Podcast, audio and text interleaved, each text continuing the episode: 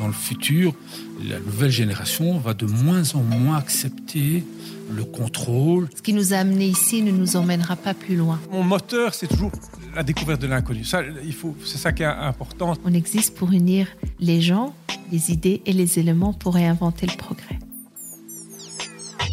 Je suis Nicolas Becquet, vous écoutez Hors Piste, le podcast qui invite les décideurs à prendre la tangente pour exposer leur vision à 10 ans, hors des sentiers battus. Risques sanitaires, défis climatiques, responsabilité sociale, épanouissement individuel, les enjeux sociétaux se sont bel et bien invités dans la stratégie des entreprises. L'entreprise Forteresse a fait son temps et le statu quo n'est plus une option. Il est temps de créer de nouveaux modèles et d'explorer de nouvelles directions.